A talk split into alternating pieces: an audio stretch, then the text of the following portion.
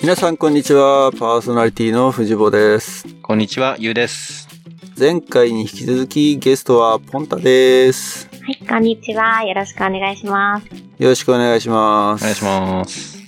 あ前回は、えー放送事故がありありましたね、そういえばね。その事故。放送事故と言うべきか。あのね、はい。配信日の前のイベントを告知してしまうというね、 はい。ヘマをやらかしましたけど、どうでしたあのイベントの方は。そうですね。なんかあの、まあ、ちょっと天気があまり良くなくて、なんうか、ん。始まってすぐにちょっと雨がザーって降ってきちゃったんですけど、あら。野外だったんで、屋外そうそうなんです。屋外でやってたんで、あーと思ったけど、まあ、そんなに降らなくて、まあ、人はポツポツって感じでしたね。ポツポツ。雨もポツ雨ポもツポ。ツポツ、人もポツ ポツで。はい。そうです。そこはなんかこう即興で傘を作ったりとかするの。いや、もう、傘。雨余計に。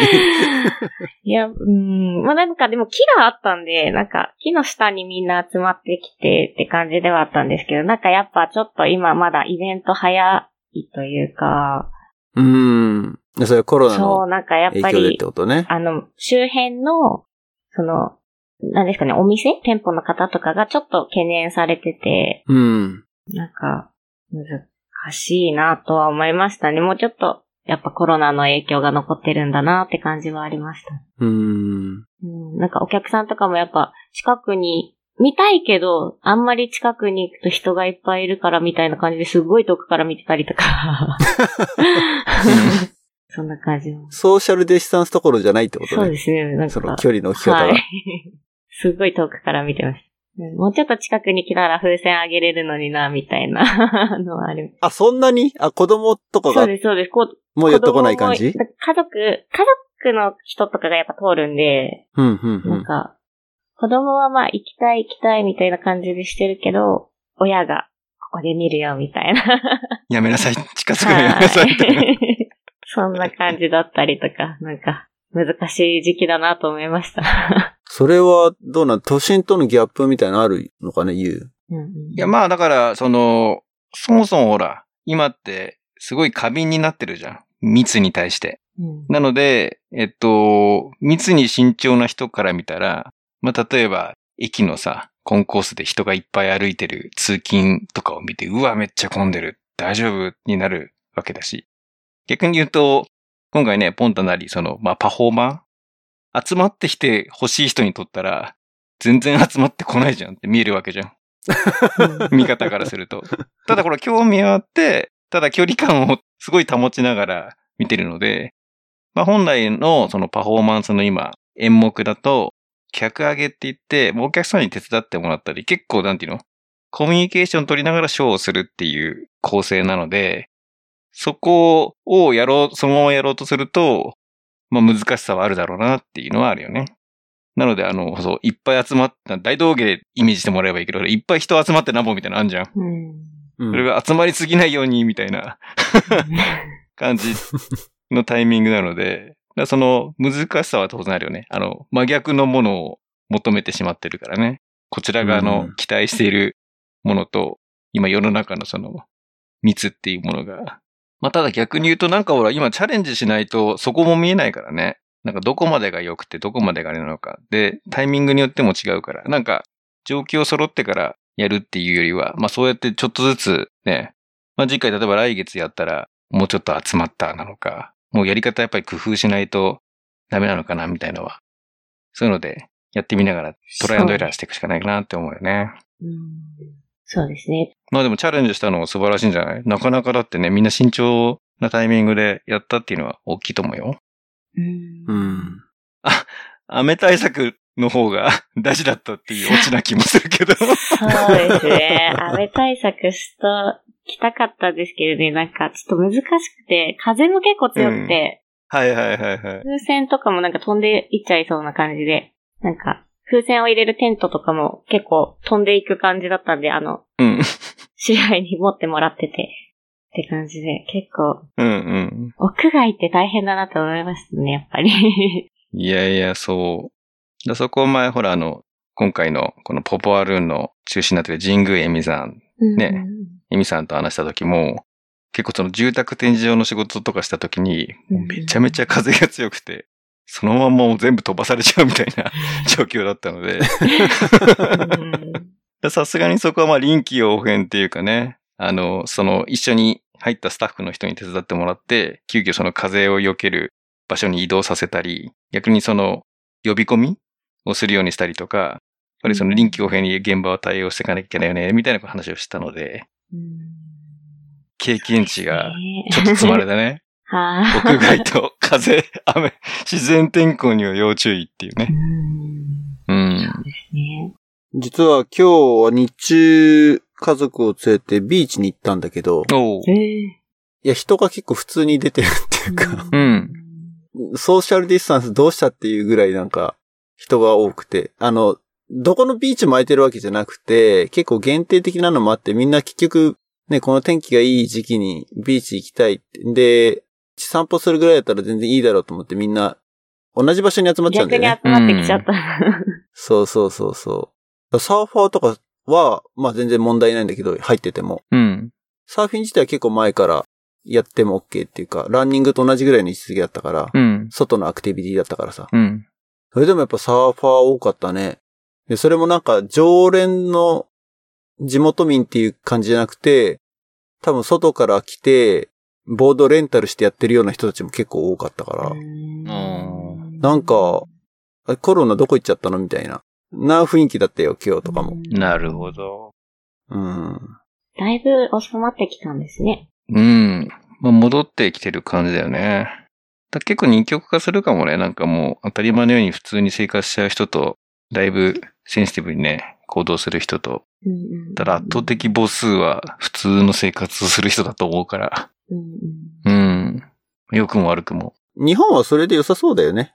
なんかね。そうなんだよね。だからあここがの、科学的エビデンスがないけど、うん。いわゆるファクター X って呼ばれてて、根拠はないけど、日本はどうやら大丈夫だとうん。っていうのはなんか集団免疫をすでに獲得してるんじゃないかみたいなね。ぐらい、こんだけ慎重にやっててダメなところも海外ではあるのに、うん。そうじゃないのを見てると、もうなんか普通に戻しても多分パンデミック起きないんじゃねえのっていううん。気はしてる。難しいよね。こういうのってほんとね。一時期散々言われたのにね。そうね。なかなか。うん。でうちの会社とかもね、来月からオフィスに戻り始めましょうってなってて、うん。 8月の中旬には全員戻ってきましょうになってるのね。あ、本当うーん。プラン的には。うんそう。まあ一応いろいろ制約はあるにしても、ほぼ通常の業務スタイルが8月中旬には戻りそうん、うん、うん、うん。うな感じです。うーん。なんかアメリカでそうなってるっていうのを聞くと、ちょっと安心というか、うん本当にい日や、常だに。からそれは、ここだけかもしれないっていうのは、その会社にもよってやっぱスタンスが違ってて、うん、年内ずっともうワークフロムホームにしましょうっていう会社もあるし、うん、 Google とか確かそうだよね。だし、同じアメリカでも東海岸と西海岸では状況が全く違うし、うん、同じカリフォルニアでも、このベイエリアと LA とでは全然違う。なるほど。うん。LA は相変わらずなんか感染者数が増えてるっていうか、あんまり引いてる感じはない。状況が良くなってる感じはないけど、ベイエリアあ、じゃあは、結構地域差があるんだね。へーそううそれはすごいある。ーん。ので、一概にアメリカと思わない方がいいっていうかね。なるほど。まあでも日本もあれだったね。そう、東京だけを見ちゃダメっていうのはね、あるからね。そういうことだよね。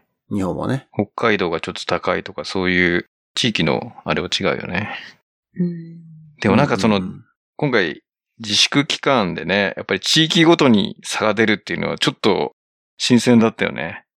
なんかあの、県外に出られないみたい な。うんうん。まあ、飛んで埼玉っていう映画が、 ね、ちょっとこっちらやったように、ああいう、ちょっとね、昔の関所じゃないけど、超えるのに何か必要になってくるのかなみたいなさ、通行手形がいるみたいな、ね。通行手形必要になるのかなと。うん。あれ、あの映画さ、気になってはいたのよ。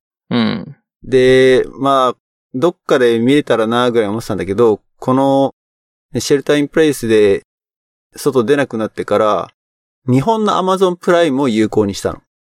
で、日本の、あ、じゃあ映画をちょっと邦画を見ようと思って。うん。で、一番最初に見たのが飛んで埼玉だった。えおお、見たね。見たね。ーうん。でそうだ、バーってブラウズしてった時に結構上の方に出てたから、あ、これ見てなかったと思って。うん。で、全くそのあらすじもよく知らないで、ソーシャルメディアでの評判を見てて、なんか気になってたぐらいだったからさ。うん。見たら見たでなんか、もう、おかしかったね。こういう展開か、みたいな。まあ、千葉県民である、自身としてはね、うんああ、そうそう、みたいな。あるあるだった。まあ、神奈川との立ち位置とかね。でもなんか、まあ、横浜は薄かったね、なんか。あの、いまいち。横浜そうね。ね。うん。竹中直人のキャラだけだったっていうそうそうそ感うじだったけどね。まあ、埼玉7、8割、千葉2割ぐらいな。うん。あ茨城もあれか。あと、群馬もちらっと出てたか。まあでもそれぐらいあれだったよね。その地域、どこにね、住んでるかによって何かが変わるっていうのを直接感じたのって、初めてかもしれないなと思って。宮崎はどうだったのそういう意味だと、なんか県外、もともと、その、 県外との交流って言い方は良くないな。そうねそんな うんうんうんそういう流流入流出っていうのは普通にあるいや、感じなでのも九州の感じがよくわかんないんだけど。宮崎って結構、あの、陸の孤島って呼ばれてて、ほなんかあの、交通が発達してないので、新幹線も通ってないし、結構来るのが大変なんですよ。同じ九州の人たちでも、なんか入りづらいっていうか、う。うーん。って言われてる地域ではあって、なんかそん、それがあってかはわからないですけど、なんか、そんなに出なかったんですよね。あの、うーんコロナも、。なんかコロナなった人って、ほんとみんな、みんなこう共通しているのが、なんか、海外に行ってきました、みたいな。海外から帰ってきて、感染してましたとか、なんかちょっと県外に行ってて、感染しましたっていう人たちばっかりだったんですよね、宮崎に。で、出た人って。うん。だから、うん。ほとんど、もう宮崎孤立してたから、なんもなかったんだろうな、みたいな感じはありましたね。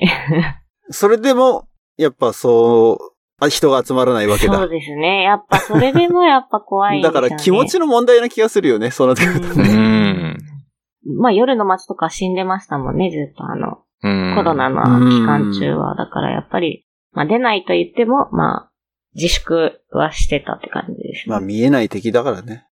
いや、でも夜の街って言うと、ね、なんか今完全に世の中のイメージってもうキャバクラとかさ、あなんか ーうんうんうんそういう、なんかあれになっちゃったよね。濃厚接触ありの、あの、シーンが夜の街みたいになっちゃってて、うんうんうん夜出づらいよね。 うんそういう、さっきのイメージ戦略じゃないけど、別に普通に飲みに行く話なのにさ、別にそんな濃厚接触しないはずなのにさ、ねいやー、と思って。まあでもちょっとずつ解禁なのかな。俺もちょっとそろそろ、ちょっと周りで久しぶりに行こうかみたいな話で、行こうかなとしてるぐらいだから、えうんこれで自粛をちょっとずつ解禁かなと。うんうんまあ根拠は欲しいとこではあるけどうんうね。んそうそうそうそ科学的根拠があるのが一番ありがたいけれど。う。うん。まあちょっとなんかだいぶこれで膨らんでしまいましたけど、オープニングトーク で。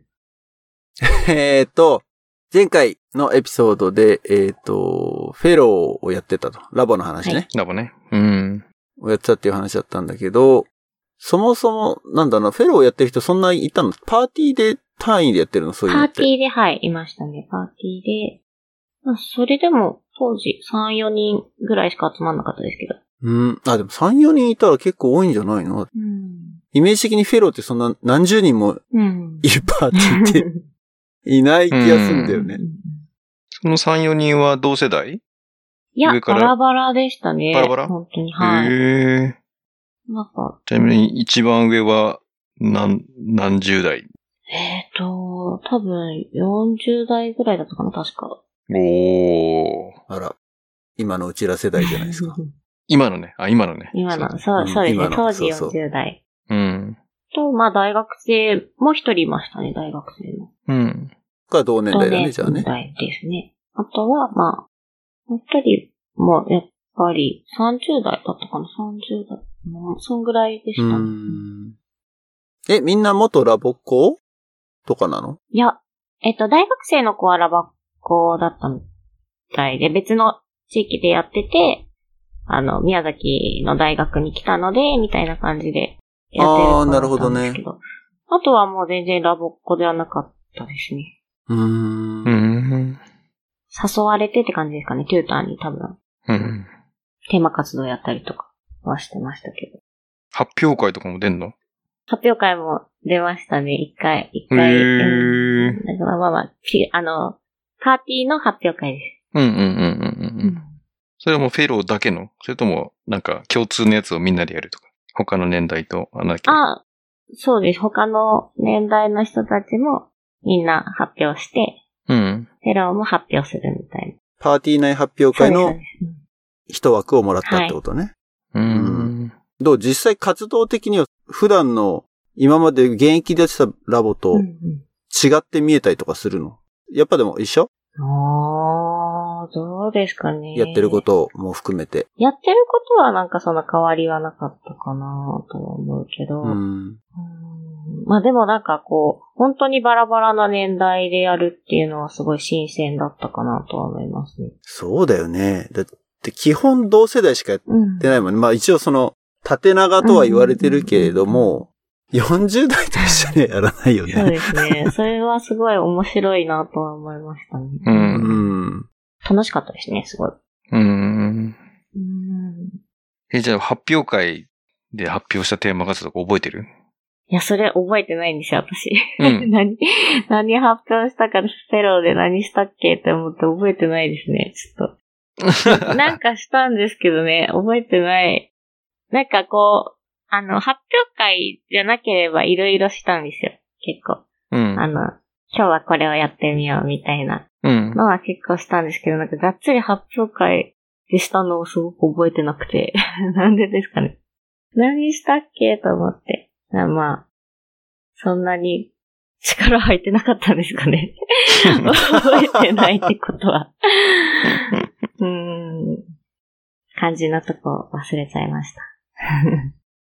いやでもそのフェローをやってたのは、えっ、と、広島から帰ってきて、そうです。で、大学生じゃなかったから、大学生活動には入らないで、はい。パーティー。えー、フェローに入ったってはい。ことだよね。はで、どんぐらいの期間やってたのえー、多分2年ぐらいだったんじゃないかなと思いますけど。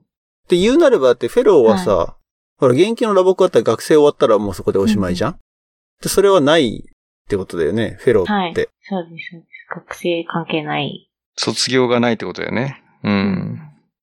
キャンプとか行けるのええどうだろういけるんじゃないかな私は仕事であんまりこう、キャンプまでは行けなかったですけど。この前もなんかそんな質問したよね。うんフェローの話が出た時に、フェローはキャンパー、 キャンプに行っていいのかっていう。 確か行けましたよね、多分。いや、キャンプ自体はいけると思ううよ。んうん。シニアができるかとかはわかんないけど。そうだ、その話したね。うん40歳のシニアとかがある。 40歳のシニア。フレッシュ、フレッシュ40歳。 フレッシュ40歳。姿にしてくださいって言われて、おどおとしそうだけど。ううん。ん。同じシニア名たのに、事務局員に間違えられそう。シニアはできるんですかね。なるほどね。で、えーと、話はちょっとぐいっと変えてしまうけれども、今、今というか、その前回のエピソードで、バロンパフォーマーをやってますっていう話だったけど、それが別に本業ってわけじゃないのよね。そう、そうですね。はい。それで、飯食っていけるわけじゃないもんね、だってね。はい。で、実際、えっ、と、その、高校の時に広島に行ってというのがあって、学歴としては高校中退っていう話だったじゃない。はい。まあだから中、中卒扱いなんだよね。は最終学歴的には。その状態から、こう社会人になってというか、なんつうの、厳しさみたいなのってのは、やっぱあった。そうですね。あの、ずっと飲食店やっってたんで、その飲食店ではまあなんか、中卒の人なんていっぱいいる世界なので、うん。そんなに大変だなと思うことはなかったんですけど、子供ができて、まあ保育園に預けて、保育園に預けてる間に働きたいってなった時に、あの、昼間のお仕事がなかなか見つからなくて、飲食店ではなくってことね。そうですね事務はい。職とかってジことムとか、まあ、営業とかいろいろ受けてはみたんですけど、なかなか雇ってもらえなかったですね。 やっぱ高卒以上って書いてあったりとか、うん。高卒以上って書いてあるけれども、もう中卒ですけどって言って結構受けたりしたんですけど、全部落とされちゃって、ことごとく。 うーん。ここで学歴いるんだなっていうのはすっごい感じましたね。なんか、子供、まあ資格でもあったら違ったんでしょうけど、資格もない中卒ってなるとやっぱどこも雇ってくれないなってすごい厳しさにぶち当たったのはその時かなって思います。その子供ができてからですね。できてからうんで、じゃあ最終的にそういう仕事に就くことができなかったってことです今の話だと。うーん、そうですね。私がこう、あ、すごくここ行きたいって思ったところには、なかなか入れなくて、うん。まあ、仕方なくじゃないですけど、 まあ、ここなら入れてもらえるみたいなところを見つけて入ったって感じですね。今はどういった仕事をされてるんですか今は、また全然違って、えっと、うん。バーをやってるんですけど、バーの店長をやって、やらせてもらってるんですけどお、店長。今コロナで、 あの、お客さん集めるのにまたリニューアルとかいろいろしてるんですけど、店長はオーナーでオはーない。ナーではないです。ってことオーナーは、うん。じゃあそれも、どっちかというと、仕事的には夜、夜、じゃないの夜なんですよ。そう。でもちょっとあの、すごくやりたかった仕事を今見つけてしまって、 うん。あの、ちょっといろいろだからちょっと状況が変わってくるかもしれないんですけど、昼、ちょっとお仕事を始めたんですけど、着ぐるみアクターのお仕事をしてて、今ほう。昼間。バルーンパフォーマーと同じような感じそうですね。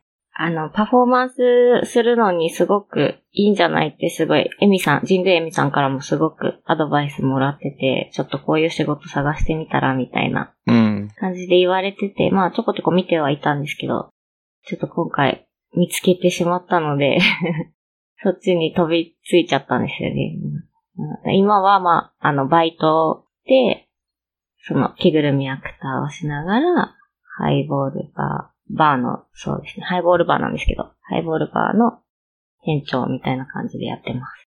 着ぐるみでバーの仕事してるわけじ着ゃないぐ。るみではできないです。はい。ちょっと大変かも、それ。面白い、面白いですけ どね。え、その、着ぐるみって言うとさ、すごいなんか、あの、大きい頭から被って、うんうん脱いだら汗びっちゃりうん、みたいな、うんうんうんそんなイメージだけど、まさにそれ、そそれとも、それってすごい偏見いや、まさにそれですね、結構。汗はかきますね。でも、アクターってことは、ただただ、なんつうの、それこそよく宣伝とかで立ってるような、じゃなくて、どっちかっていうともっとアクティブにパフォーマンスをするような感じってことそうですね。あんまり詳しくは言えないんですけど。あ、言え ないんだ。そう か。オッケーオッケー。いや、まあ、イメージ的にね、あの、チルティッシュ配ってるぬいぐるみみたいなあ、感そうじそでうそはうないです。そうそうそうそう。はい、ちゃんと。なるほはいどね。ふなっしー的な感じね。そうですね。あの、キャラクターくまが、モンとはい、ちゃかん。と。あ、くまモンそんなアクロバティックじゃないか。くまモンって隣の県だ し。 そうですね、隣。宮崎、宮崎のはい。マスコットキャラっているいの、ますね、はい。結構、なんか、いっぱいいますよね、それぞれの土地に、その、うんキャラクターいっぱいいるんですけど。あの、宮崎のゆるキャラで、一番有名なのは宮崎犬っていう犬なんですけど。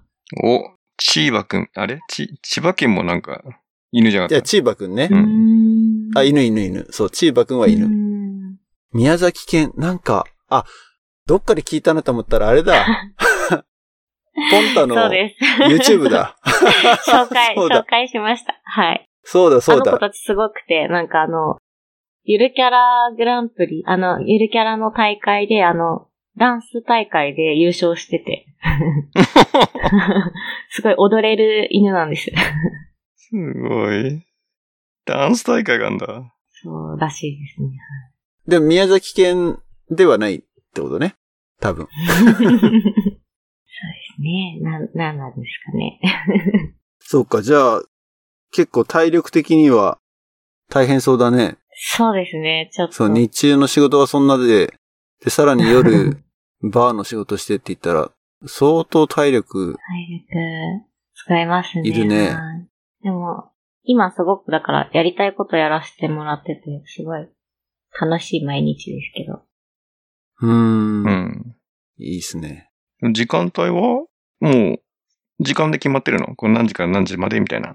ああ、その、お昼の昼の方。うん。は、一応、今、イベントがやっぱり、そんなになかったりして、うん。まあ、することは、こう、限られてるので、9時から6時っていう、こう、固定の時間でうん。働いて、まあ、イベントが入ってくると、ちょっとまた変わるうーん。イベントに合わせてみたいな。え、その9時から6時の間何をしてるのイベントじゃなくて、はい、イベントじゃなくてっていうのも、今、やっぱコロナでやっぱそれこそ、いろいろ試行錯誤しながらやってる感じですね。あんま、なんか、あれだね、話せなさ そうだから、突っ込むの。突っ込みたいけど突っ込んじゃいけなさそう な感じだけど。中の人だからね。あんまり、ほら。うん。そうだよね。そうです よ。あの、キャラクターが何っていうのは別にあれなんだけど、だから、いや、だからアクターだから練習とかしてんのかなって思っあてあ、さ。そう。その9時6時で、トレーニング的なそうですね。練習もするし、あとはやっぱネット配信の方に力を入れてたり。ああ、なるほど。うん、ど。うん、うん、なんかすごい、想像しながら だね。ネット配信か、とか。ええでも、ゆるキャラいろいろ調べてる。これはでもね、うん口が避けても言えないから ね、多分ね。じゃあ、あれだね。アフターショーだね。いやいや、それもバラしちゃダメじゃない の。そこでも話しちゃダメだろ。クローズだから。もう完全オフレコで。はい全然遅れてなるほど。じゃあでも、やりたい仕事が見つかって、はい。ね、その、着ぐるみアクターの経験がバルーンパフォーマーに生きるっていう、そういう戦略っていうかビジョンもそう。あるって、さっき、まあ、神宮恵美さんのアドバイスってのあったけど、その辺は、どういったところでなんだろうね。うーん。動きですね、やっぱりこう。喋らない着ぐるみが多いじゃないですか。うん。なんか動作だけで見てる人を楽しませないといけないじゃないですか。着ぐるみって。うん。 それって結構勉強になるというか、まあ、パフォーマー、バルーンパフォーマーは喋るんですけど、なんか、動き動きがすごく勉強になるなって思います。うーん。まあ、そうだね。動き自身、一つの、まあ、武器になるってことだよね。まあ、喋るのを武器にしてもいいし、ダンスを武器にしてもいいし、歌を武器にしてもいいし、うん体の表現を武器にしてもいいしっていう、一つの強みになるねってことだよね。うん。うんあ、そんなことない ポポバルーンでポンタがどれぐらいこのネット配信出てくるのかわかんないけど、ウォッチしてたら、おちょっとなんかキレが違うっての が見えてくるかもしれない。今そう後。ですね。そうなれるように、はい。頑張って、 やっていこうかなと思ってます。まあでも、あれですよ。これから、ポポバルーンもちょっとまた強化していきます。もう、持続化給付金いただいたんで、おそれを使 って、はうんうんうんい。やれることをいっぱいやっていきたいなと思ってますよ。。交互期待で。交互期う待。ん。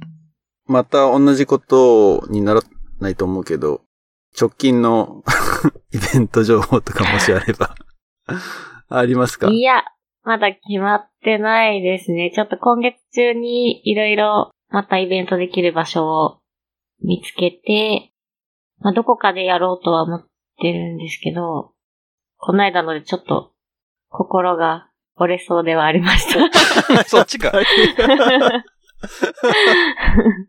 でも大体ほら、あの、ね、芸人さんとかもさ、はい。いやいやいやと。最初は、ね、舞台、二人のお客さん、一人のお客さんに向けてやったんだよ、みたいな、ほら、うん。トークしてるじゃん。そうですね。うん、チャンス。しかも、コロナのタイミングで、しかも強風吹いてとはか、い。ネタにはなるね。 そうですね。 まあ、すごい、あの、忘れないイベントではありましたね、この間の イいベント。や、それ今、トラウマトなラんウマになだってけど。る、トラウマになってる。はい。いや、ほら、まあ、メンタル的にね、あの、これをネタにするんだと思ってさ、やれば、 美味しいじじゃん。ゃん。はい。 すごい、見事に、誰も見てませんでしたぐらいの方が逆にあー値段になるかもしれないじゃん。そうで すね。って思えば、いたっていうのはすごい。ね、遠目でも見てくれたっていうのがうねん。そうそうそうまあでもちょっと強風は対策した方がいいと思うけど。そうですね。 いろいろ対策が必要だったなとは、あ勉強になりましたけど。ああ、うん経験値が積まれたと。じゃあもしそういったね、イベント情報とか、まあ特に宮崎に住んでる方はい。限定になってしまうけれども、 はい。えっ、と、ポンタのインスタはい、インスタ。あと、ツイッター。どっちもなんか同じ感じで情報配信してるのかな、はい、どっちも配信してます。なので、えっ、と、リスナーの方でもし、宮崎在住の方がいらっしゃったらですね、えっ、と、ショーノートの方にポンタのインスタのアカウント、あとツイッターのアカウントのリンクを貼っておきますので、ぜひウォッチしてください。お願いします。前みたいにね、元ラボっ子時代の友達とか来てくれたらやっぱ嬉しいもんね。そうですね。すごい嬉しいですね、それは。コロナが収まって、もうちょっと落ち着いたら、九州回って、きょ九州各地のラボっ子、元ラボっ子たちにすごい会えたらいいなっていうのはすごく思ってますけど。そうだね。そこれいいね。。夢が広がるね。はいいや、その時はぜひ、あの、皆さん、あの、遠目で見ないでちゃんと握手しても らって、ラボっ子ですっはてい。 言ってあげてください。してください。知り合いなのに、遠目って ね。うん。面白いけどね。遠くからラボっ子ですって言ってもいい けど、できれば近くがいいですね。近くでねはい。なんかあれじゃないあの、バルーンでさ、なんかラボっぽいもの作れないのなんか、あーラボっぽいもの。ほら、ラボマークあるじゃん。はい。あの、なんていうの、下の、真ん中にあるさ、下の元になってる、こうやって、円の中にあるビヨって、はなるい、やつあるはねい、はい。あの、ラボの。そうそうそうそう。あはいあれってできんのかああ、ええできそうですけどね、普通に。できないかなな。おおう、んちょっとラボでバズらせようよ、じゃあ。ちょっ と。おーラボの作 品を。いや、だってラボ界のセレブ、藤坊さんが拡散してくれるで しょ。よろしくおセ願レブいしま、す。ごめんごめん。セレブって有名人って意味なんだよ ね。昔の回を聞いて、あ、そういえばそういうトークしてたなと思って。あねうん。 セレブ。和製英語トークで出てきた。だからそういう、なんか俺、ね、宮崎ゆかりみたいなの超受けたじゃん。この間の動画で。なんかゆかり系いいかもね。うん、なんかマンゴー。え宮崎って言ったら、俺はパッと最初に出てくるのはマンゴーだったからさ。おー、マンゴーね。マンゴーはちょっとあの、風船で作るの難しいなと思って。丸、丸い。そうね 丸い。もともと丸いものってのはあんま作りがいがないよね。そうですね。そう言ったらだ、ラボマークだってそうじゃそうですね。ん。ね。丸いところにこの白い線が入ってる から。確かに。なんかでもできそうだけどね。あの、こと、ちょっとひねってカーブを作って。外の丸いやつはできるじゃん。なんうか、んできそうだな。 それちょっと、ラボに売り込もうよ。事務局の人に。事事務局の人に。務局の人に。そう。あの発表会の会場で、賞させてくださいっつって。 何の、何の会か分かんなくなってきてるでしょ、だんだん。テーマ活動発表会で一人バルーンパフォーマ ーが、バルーン作ってますみたいな。いねえやー、面白いかもよ。な、ありな気がするけどうね、んでもね。うん。元ラボっ子でしたって言って、ラボっ子のパフォーマーが遊びに来てくれるみたいな感じで。おテーマ活動大会の会場に、まあ、ステージにさすがに上がるのは、あれかもしれないけど、うんうんうんう省んかれるかもしれないけど、いるってもなんかおかしくない気はするけどね。。ーそうだよね。うん。だからそれこそね、その、テーマ活動発表会に出てくるお話のキャラクターを作るみたいそなれ、それいいですよね。のができたらうん、うん、そうそう。面白いかもしれないけど。で、ラボっ子の通ってる幼稚園、保育園とか、学校に呼んでもらえばいいんだか。うん。うんチラシ配って。うんうん。 YouTube も見てね。なんか、営業会議みたいな。ね、よかげ大丈夫。 うんうん、あの、血が騒いじゃった。もうそうなんですよ、営業会議ね。僕らの大人会議。大人会議。営業、そう、大人会議。子供会議と大人会議っていうのが、ポポバルの中にあって。そうそうそう。大人会議はどっちかというとそういう営業系。パパが中心になってね。そうなんですよ。ついつい今、力が入っちゃいました。はい。いや、でも本当面白いと思う。そういうところからな気がするね。確かにね。場を作って。じゃあ今後のね、ポンタの活躍に期待ですね。はい。期待ですね。はい。頑張ります。あの、宮崎に限らず九州全土に限らず日本全国、つつ裏裏、はい。ポンタのインスタとツイッターをチェックしてください。よよろしくお願いします。ろしくお願いします。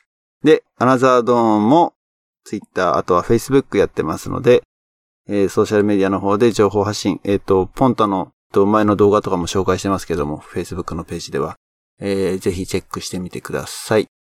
あとは、えーサポータープログラム、キャンプファイヤーコミュニティというところで、えー我々、富士坊優の活動を支援するプログラムというのを用意しています。毎月500円。で、今、終わりを決めてないですけれども、初月無料のキャンペーンを、えー引き続き実施しておりますので、ぜひこの機会にサポーター参加してみて、えー、アフターショー、ビフォーショー、結構いろいろ溜まってきてますので、楽しんでいただけたらなと思います。はい。ということで、前回、今回と2回にわたり、ポンタにゲストとして来ていただきました。ありがとうございました。はい。ありがとうございました。ありがとうございました。じゃあ、コロナに負けずという か、その、これからどんどんイベントで盛り上がっていけたらはいい。いなと応援してますのであ、りがとうございます。頑張ります。ね、ユウが直接いろいろ支援してくれるだろうからね、はい。パパパパが。が心強い。頑張りますはい。頑張り、頑張らないと。本当に、本当に頑張らないと。ちょっと我ね、ガチャで。うん、人事じゃないそうじゃない自分の授業だからね。頑張れじゃないですよ。一緒に頑張りましょう。うんちょっと他人事だもんね、頑張れってね。よし、頑張ろう。頑張り頑張ろう。頑張りましょう。うんははい。はい、ありがとうございました。い。はい。ありがとうございます。それじゃあね、皆さんごきげんよう。バイバイ。バイバイ。